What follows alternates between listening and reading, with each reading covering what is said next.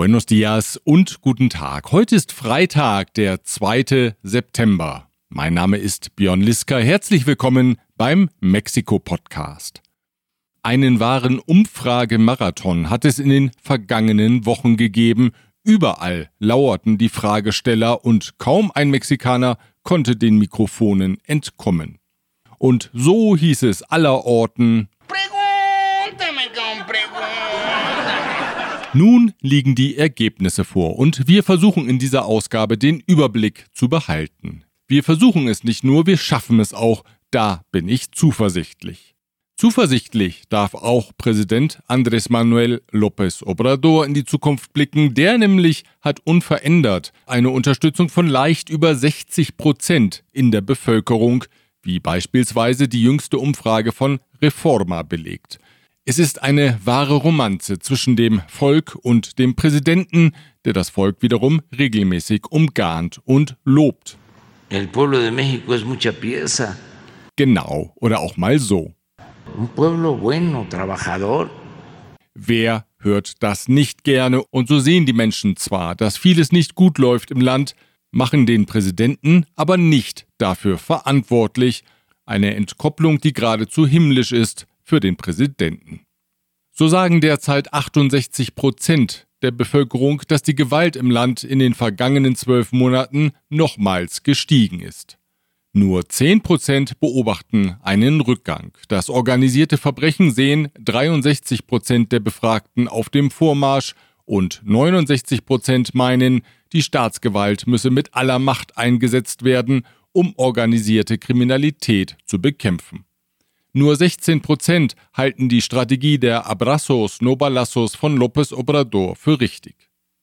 Der aber verweist regelmäßig darauf, man höre und staune, dass die Regierung auch weiterhin Frieden und Ruhe garantieren werde.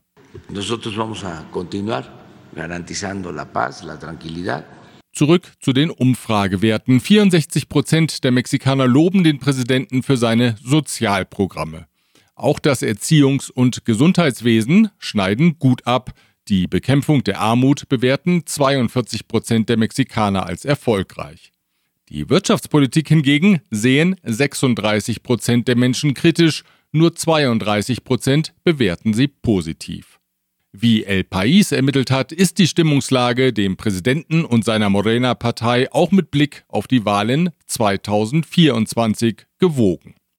Die Frage ist nicht, ob Morena gewinnt, sondern mit wem sie gewinnt. Egal, ob die Morena mit Claudia Schenbaum oder Marcelo Ebrard ins Rennen geht, nach heutigem Stand setzt sie sich locker durch, nämlich mit einem Vorsprung von mindestens 10 Prozent gegenüber der gesamten Opposition.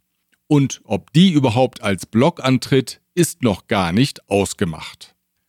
Schenbaum hat sich laut El País zuletzt abgesetzt und liegt in der Wählergunst vorne mit 48 Prozent. Ebrard folgt mit 36 Prozent.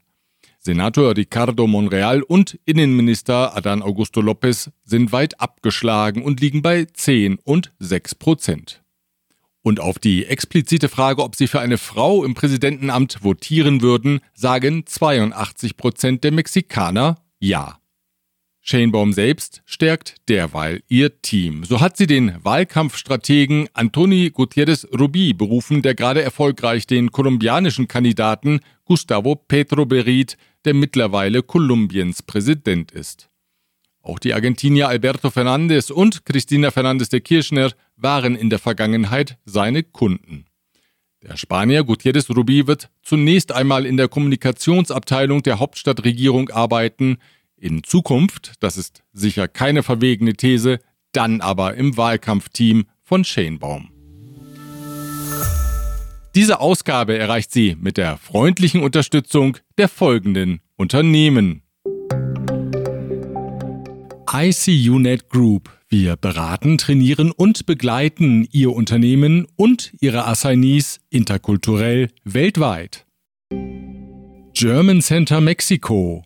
Büros, Beratung und Netzwerke unter einem Dach. Rödel und Partner.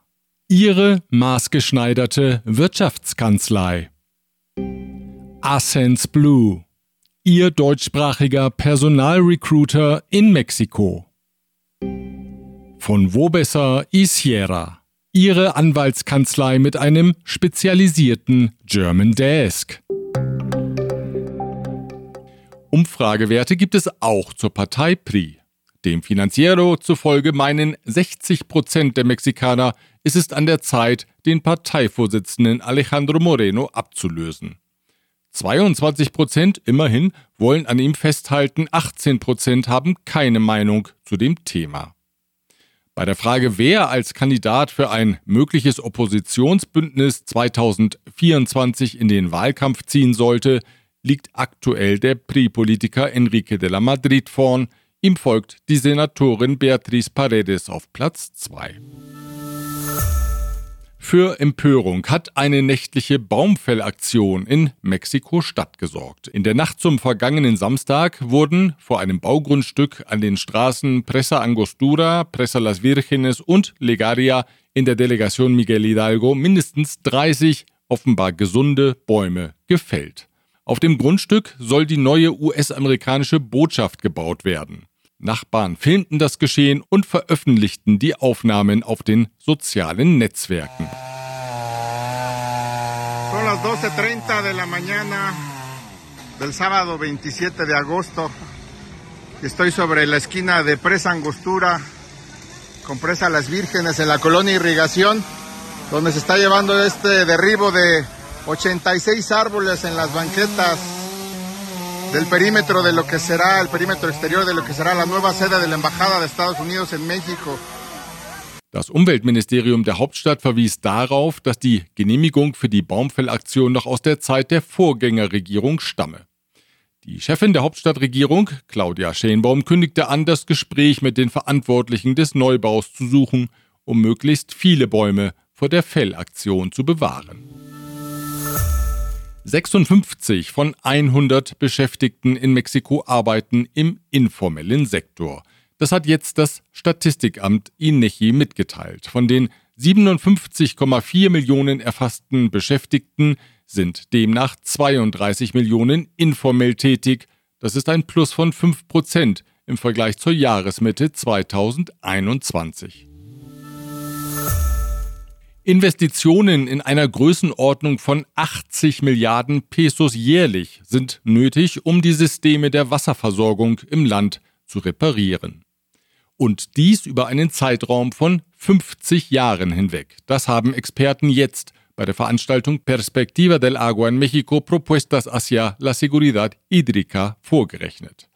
Landesweit seien Rohrzuleitungen veraltet und undicht. Zudem sei das Budget für den Erhalt der Wasserversorgung in den vergangenen 15 Jahren kontinuierlich gesunken, statt zu steigen, bemängelte Eduardo Vázquez Herrera von Agua Capital, einem Netzwerk für den Wissenstransfer zur Wasserproblematik in Mexiko-Stadt.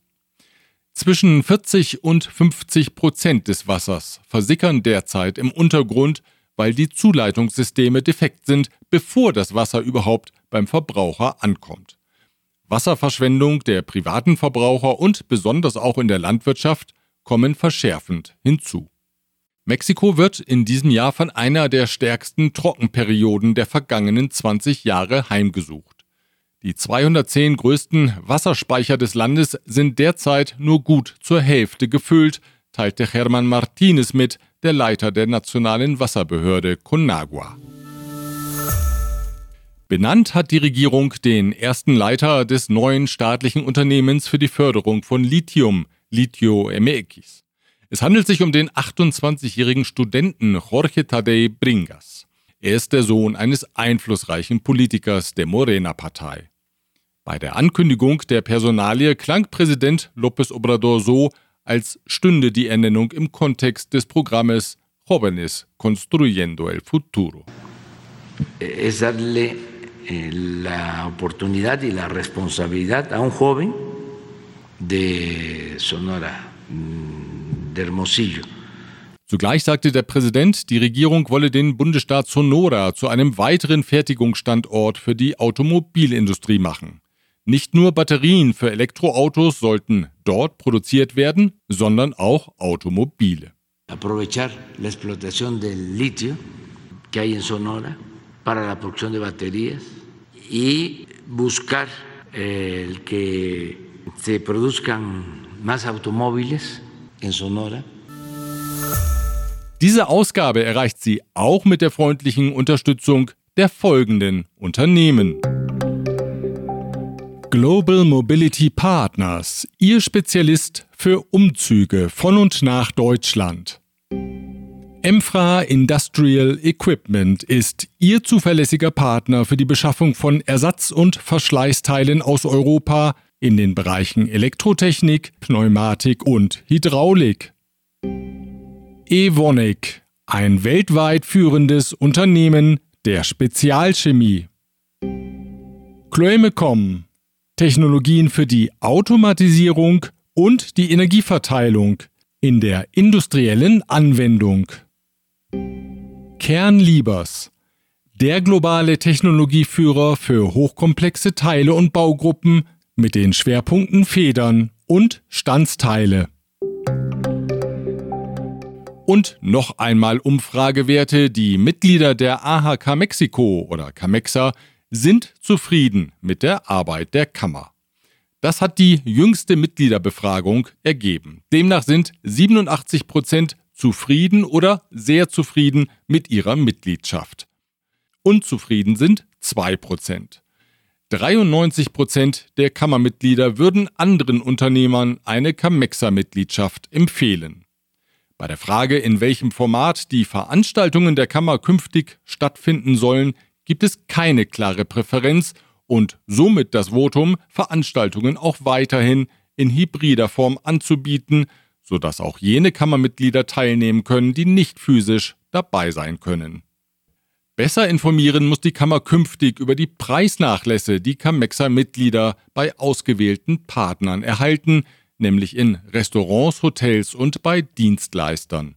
Hier gaben 58 Prozent der Umfrageteilnehmer an, keine Kenntnis über das Angebot zu haben. Wir haben von unserer Homepage von mexikopodcast.info auf die Übersicht mit den Ermäßigungen des Plan de Beneficios verlinkt. Schauen Sie mal rein, es gibt dort insgesamt 409 Angebote für Mitglieder der Camexa. In der vergangenen Ausgabe hatten wir auf das Oktoberfest im German Center hingewiesen, das dort am 30. September stattfindet. Es ist aber nicht das einzige Oktoberfest. Auch auf dem Campo Marte in Mexiko-Stadt findet in diesem Jahr wieder ein präsentielles Oktoberfest statt. Los geht es am 30. September, am 23. Oktober endet das Fest, das jeweils donnerstags bis sonntags für bayerische Stimmung in Mexiko-Stadt sorgt. Wir verlinken auf die Homepage auf dasoktoberfest.mx. Dort finden Sie alle Details und Öffnungszeiten.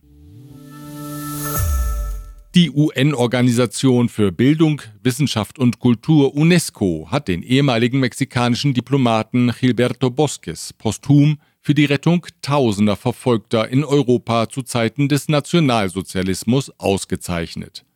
Bosques war 1939 mexikanischer Generalkonsul in Paris, ab 1940 in Marseille.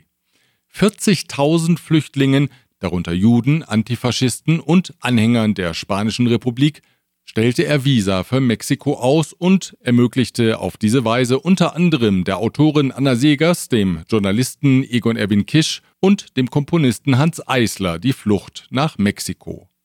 Bei einer kleinen Feierstunde im engsten Familienkreis überreichte Präsident López Obrador am Dienstag der Tochter des 1995 verstorbenen Diplomaten Laura Bosques die Auszeichnung.